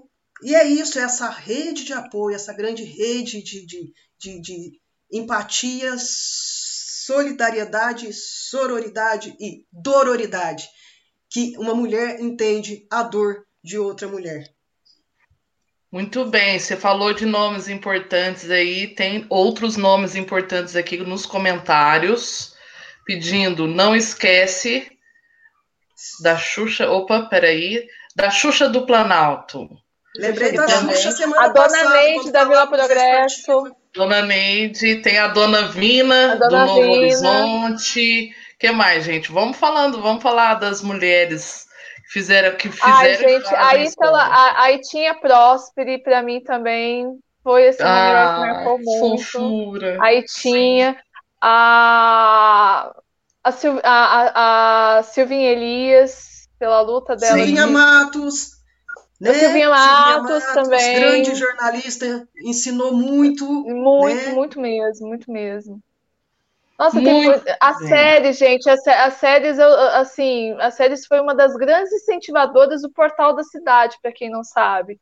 Quando, Olha só. quando eu encontrei com ela, ela falou assim, Carol, você não imagina como eu fico feliz de ver o quanto que você se jogou, que você tá é, é, empreendedora, e, e sempre me deu muito, muito apoio no Portal da Cidade. Ana Luísa também, que hoje fizeram essa homenagem para ela, a- a- foram grandes incentivadoras realmente do Portal da Cidade. Pouca gente sabe disso, mas elas sempre estavam conversando comigo, falando, não, vai, faz desse jeito. Então, assim, foram pessoas que realmente me apoiaram muitíssimo quando eu estava lá no começo do portal.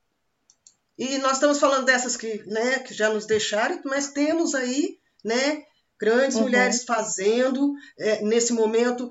Deixo assim minha- meu, meu, meu abraço, me- meu soquinho, né, e toda a minha gratidão às mulheres é, que estão na linha de frente da Sim. pandemia. Uhum. Né? Em especial as meninas ali da, da unidade Sentinela e as meninas da Santa Casa de Guaxupé, né, que estão ali na linha de frente, as policiais militares também, Aline, Sargento Aline, Sim. né, que Sim, esse ano é um ano bastante importante para a gente, que está completando 40 anos que a mulher ingressou na Polícia Militar de Minas Gerais. Olha, Esse ano faz 40 anos. Então, considerando uma instituição que tem 245 anos de existência, isso ainda é bastante é, recente, né? E é, serve para dar esse olhar mais humanizado, esse olhar mais acolhedor, né, num ambiente tão masculino. Só que ainda temos também uns probleminhas que precisamos de resolver, porque o efetivo feminino é, na Polícia Militar, nas, nas, nas Forças Armadas, é de apenas 10%, 10% só. Então, quando a gente vai fazer concurso, tem divisão de vagas entre homens e mulheres. Então, por exemplo, quando eu fiz é, concurso para soldado, eram cento e tantas vagas para homem, acho que 130, e três vagas para mulheres. Três vagas. Então, isso ainda a gente está em desigualdade, a gente tem que lutar também por essa quantidade, por essa entrada também de uma maneira equânime. Eu aproveito para parabenizar as minhas colegas né, por esses 40 anos na, na instituição, por todo o trabalho que as mulheres têm é, desenvolveram ao longo desse tempo, né, de tudo que foi feito. Então, a, as mulheres, no início, é, quando foi criada, é, a, quando a mulher entrou na polícia militar, elas não podiam trabalhar serviço de rua, fazer patrulhamento, né? Elas tinham, eram secretárias, eram telefonistas, eram é, recepcionistas. Então, esse serviço de rua veio mais para a partir da década de 90. E hoje a gente pode realizar né, todos os tipos de trabalho né, na Polícia Militar que um homem realiza, a gente pode alcançar os postos, mas essa entrada ainda na instituição ainda é mais dificultada, porque apenas 10% das vagas são destinadas a mulheres.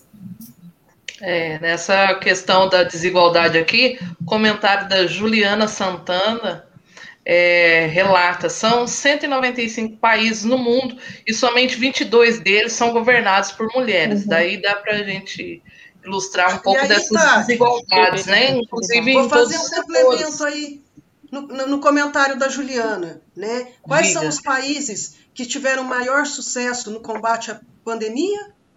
As- Justamente aqueles por mulheres. governados que por foram mulheres. conduzidos, né, por mulheres. Né? Exatamente. Somos maioria nas urnas, né? E não temos aí a nossa representatividade. Exatamente. Nós estamos agora com uma hora e 28 dessa live. falando sobre o 8 de março, desafios, conquistas, lutas da mulher contemporânea. Estamos sendo representadas aqui por mulheres fantásticas, todas talentosas, potentes em suas atividades. Vocês não sabem o orgulho e a honra de estar conversando com vocês aqui, sabendo desses projetos maravilhosos.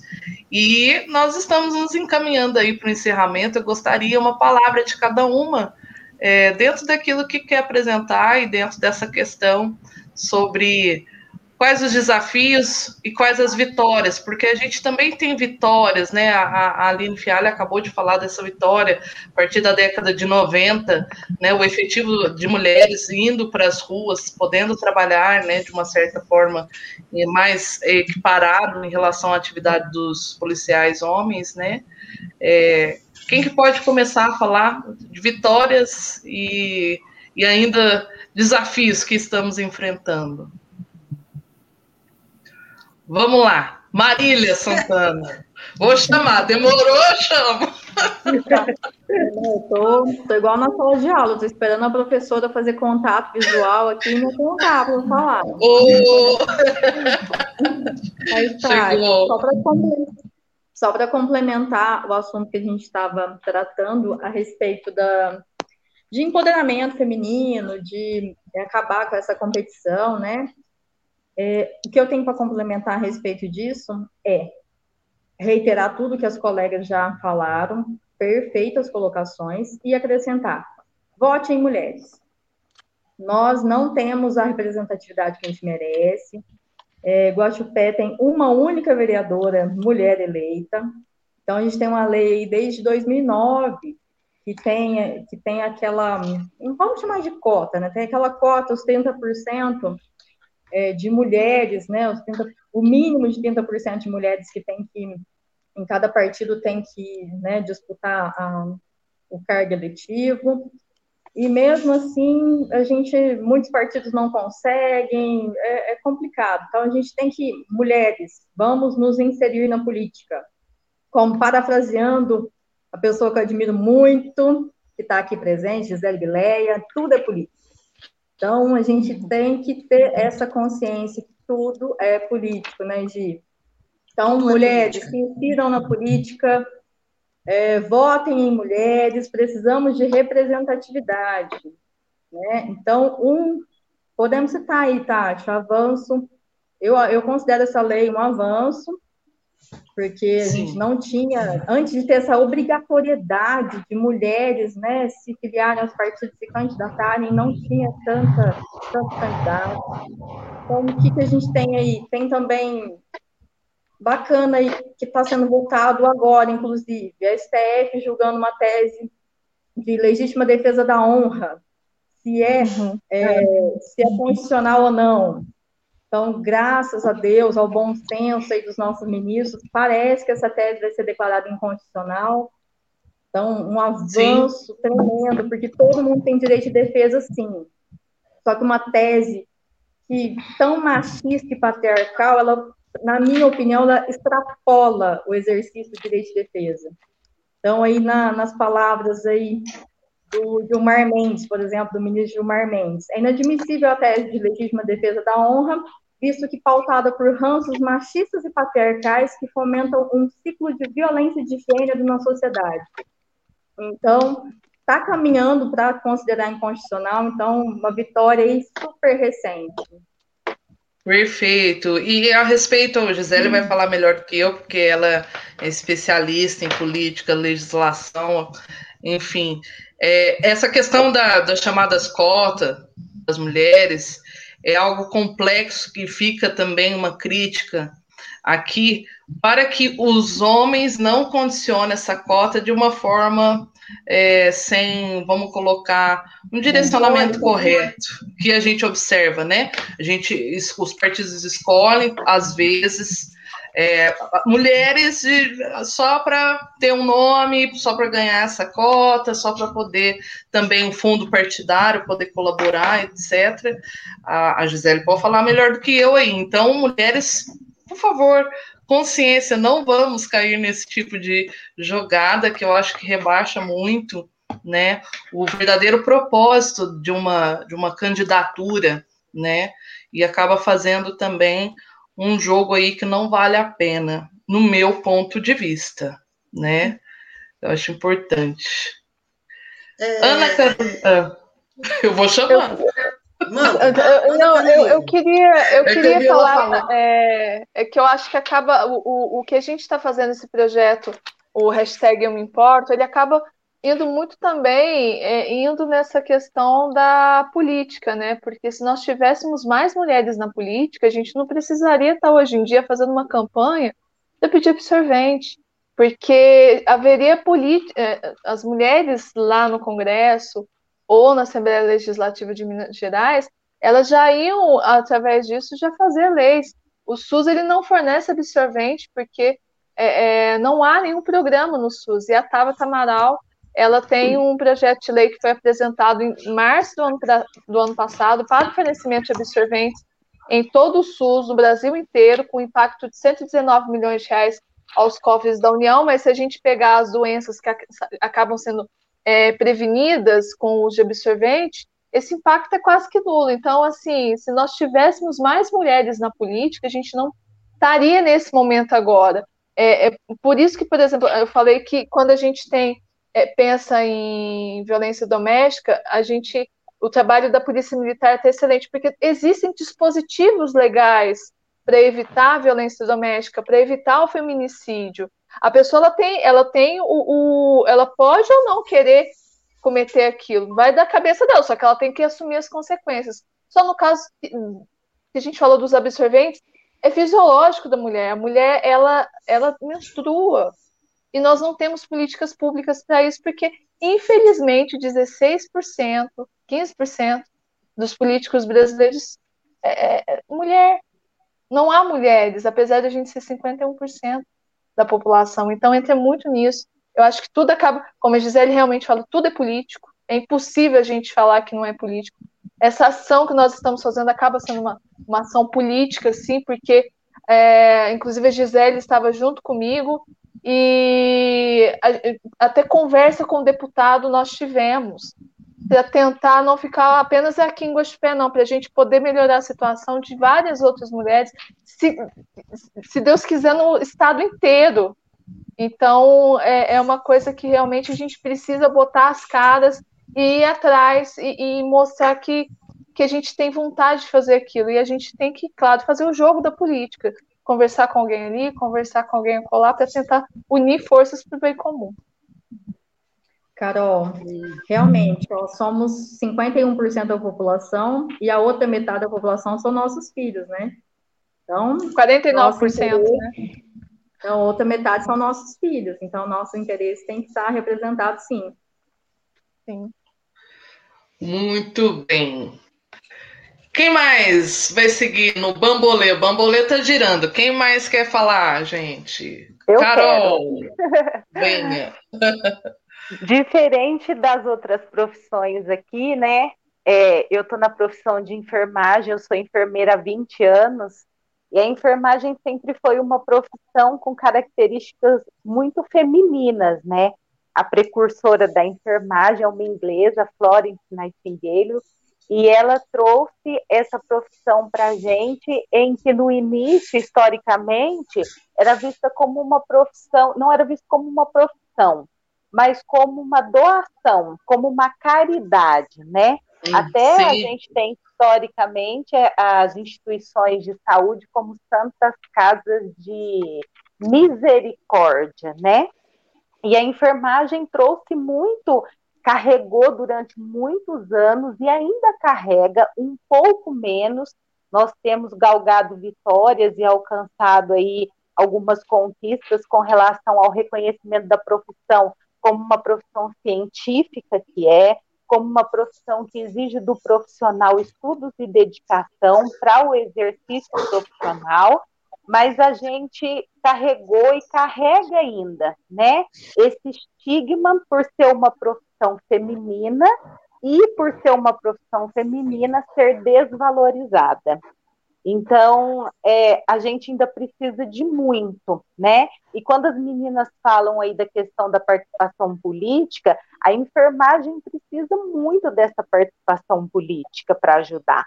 Nós temos, tramitando no Congresso Nacional há 30 anos, o piso salarial e a carga horária é, profissional, para delimitar a carga horária profissional do profissional de enfermagem no Congresso, no, no Congresso Nacional. Então, 30 anos de luta e que não sai do lugar. Né? Então, para nós da enfermagem, nós acreditamos que nós precisamos muito, muito dessas intervenções e ações que possam remeter não só ao cuidado da mulher, mas também ao cuidado profissional dessa mulher no mercado de trabalho. Com certeza, com certeza. Aline Esteves, considerações finais, como diria. Eu concordo com as meninas, né, da importância da representatividade na política, né, como eu disse lá atrás, somos maioria nas urnas, então deveríamos ser ter essa é, representatividade de maneira maior. Que eu quero deixar, deixar de recadinho aí é que a gente faça aí da liberdade uma prática, né? E, e, que a gente possa aí se livrar de todo tipo de abuso, né? Que agir diante dessas situações abusivas que a Aline trouxe aí para a gente e também da submissão estética, né? Então, para que a gente possa refletir aí. Um homem de 50 anos grisalho, ele é um homem charmoso. E, e para mulheres existe tanto essa jovialidade. Então, que a gente possa combater toda e qualquer submissão. Obrigada, viu? Muito bem, muito bem. Kelly Romeiro, querida. Então, eu quero, eu, eu, eu quero agradecer essa oportunidade que tivemos e e ressaltar que mulheres unidas jamais serão vencidas. Eu acho que tem mais, tem mais união entre as mulheres. É o que precisa mesmo. E eu queria só falar uma coisinha. Eu queria, eu tenho uma campanha no meu estúdio que é a Micro Solidária. Então eu atendo duas vezes por mês é, mulheres que têm alopécia e que fez tratamento de câncer e e já, já, já teve alta e perderam os pelos da sobrancelha. Então, aproveitando a oportunidade, para as meninas que eu lancei no Facebook, mas não não estou tendo muita procura. Então, quem puder me ajudar a divulgar, tá? Para mim poder atender essas pessoas. É duas vezes por mês, eu atendo duas clientes por mês de graça. Perfeito. O, o, o Kelly, onde você atende?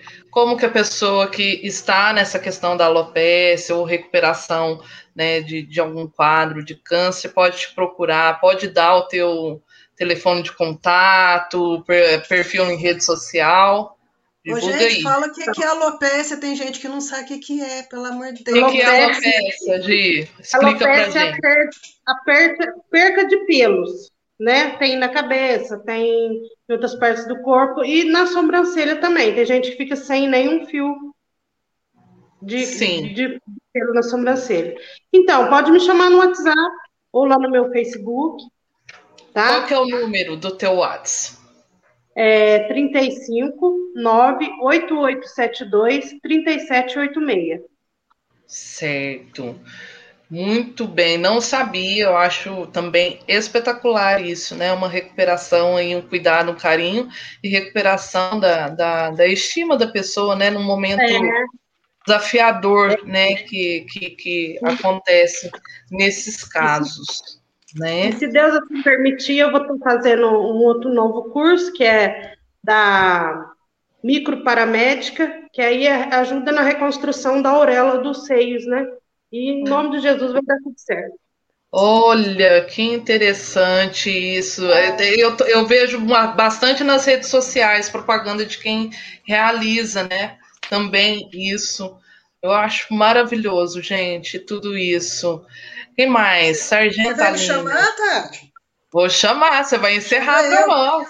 Chama eu. Então vai, vai, minha querida Gisele.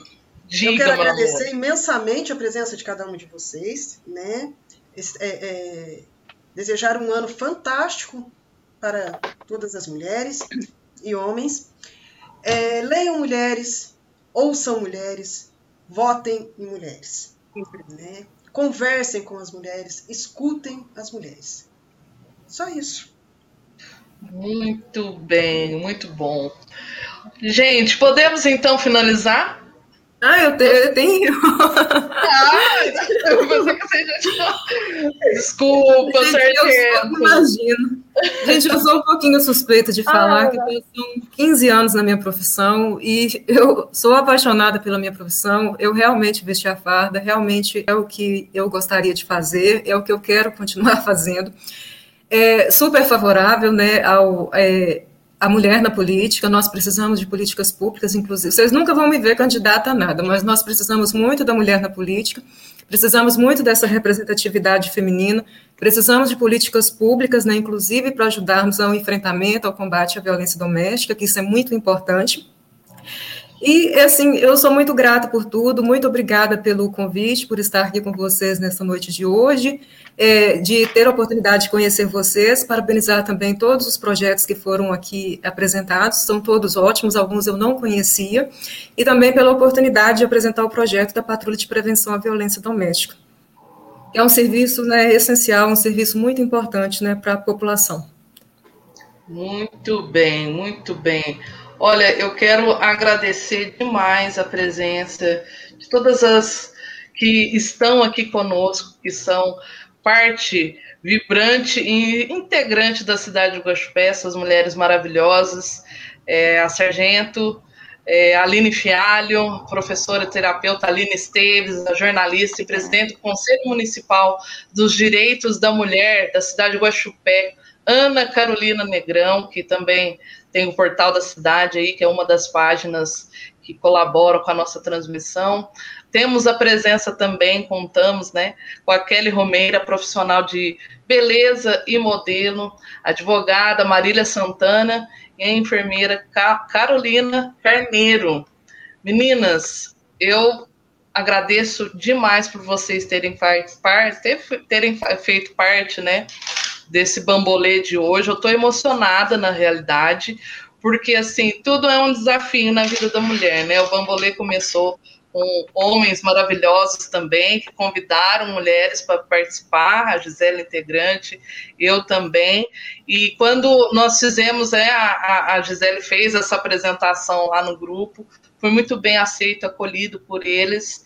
Nós estamos aqui também com o Caetano dando o suporte, mas não participando ao vivo aqui. A gente quer agradecer aos homens do Bambolê por também estarem nessa com a gente, né? Eu creio que assim nós, enquanto seres humanos, nessa questão que que aflige muita gente, né? Enquanto mulher, ter homens andando ao nosso lado né, nos apoiando, nos escutando e também se tornando parte desse movimento, dessa roda né, que gira e vai adiante, é essencial, é isso que nós precisamos e contamos aqui nessa bancada, nesse programa que nós fazemos. Quero desejar uma boa noite a todos. Muito obrigada para quem assistiu, para quem comentou. É, a dinâmica aqui do programa, né? A gente tem que ficar mexendo as coisinhas, estamos aprendendo. E vai ficar top. Quem sabe uma próxima vez a gente faz uma nova bancada de mulheres e continuamos esse trabalho para outras e todas as mulheres de Guaxupé, todos os homens também, todos os seres humanos da cidade cidade. Um beijo para todos. Gratidão. Gratidão.